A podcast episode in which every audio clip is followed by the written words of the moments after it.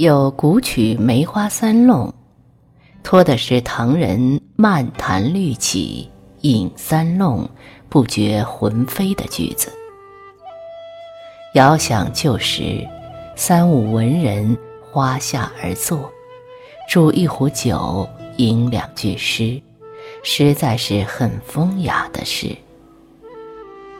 多少个风月无边的日子，多少个暗香浮动的黄昏，你可以是林和靖的仰慕者。也许几百年前，你就站在孤山脚下。看着白鹤飞远，闻着越飘越近的梅花香。你也可以是周庆云的知己，虽然临风人迹罕至，但照样呼朋引伴去探梅写诗。郁达夫的文字，吴昌硕的画，只要你细心品味，一半花间。多少江南旧事？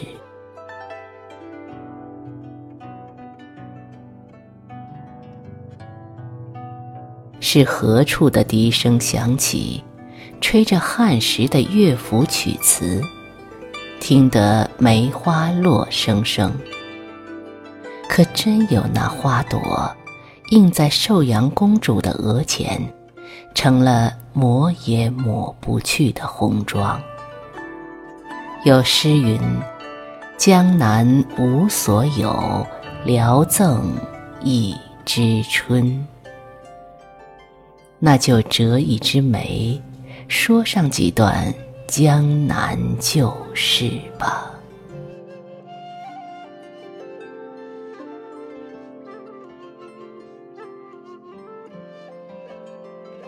北宋年间的西湖上，常常可以听见鹤的叫声，清亮而出尘的声音破空而来。薄薄的晨雾间，孤山隐隐绰绰，初雪刚停，风里又飘来了梅花香。林和靖最爱的是这个时节，枝头还只有星星点点的小梅。幽香也需慢慢品味。一饮数十年，他没想到，自己不经意间写就的诗句，成了咏梅诗中的千古绝唱。众芳摇落独宣言，占尽风情向校园。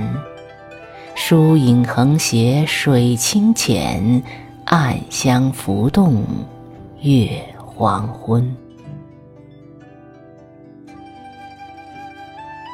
在先秦诗歌中，《离骚》遍咏香草，独不及梅。《诗经》里也只提到过梅子。咏梅诗真正进入它的鼎盛时期。竟是从一个隐士的一首诗开始。钱塘人林和靖，年轻时曾周游江淮之间，也是见过一番世面的。他何以隐居孤山？典籍中并没有过多的记述，只说他四十岁之后，始觉各地山水都不及西湖之美。于是回到家乡，选了孤山北麓，种梅养鹤，结庐而居。西湖自古以来就不乏隐居之人，与孤山隔水相望。几百年前，葛洪的炼丹炉里传出异香阵阵，弥漫在山林间；到了林和境，换作了梅的幽香。花可以开得清净，人也可以如闲云野鹤。孤山与西湖白堤相连，四周碧波萦绕，一山孤峙湖中，因此而得名。唐时白居易就有过曾为梅花醉几场，孤山园里丽如妆的描述。在这一方梅雨中，可以不问世事，抛却名利。所以有人说，林和靖凭着梅花、白鹤与诗句，借西湖的盛名，把隐士真正做地道。做漂亮了。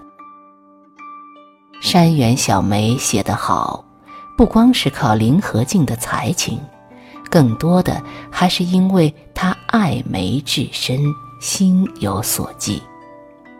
试想，这水天之间只有梅鹤相伴，而春去秋来，就只为等那暗香浮动的花季，佳句天成。也是自然而然的事了。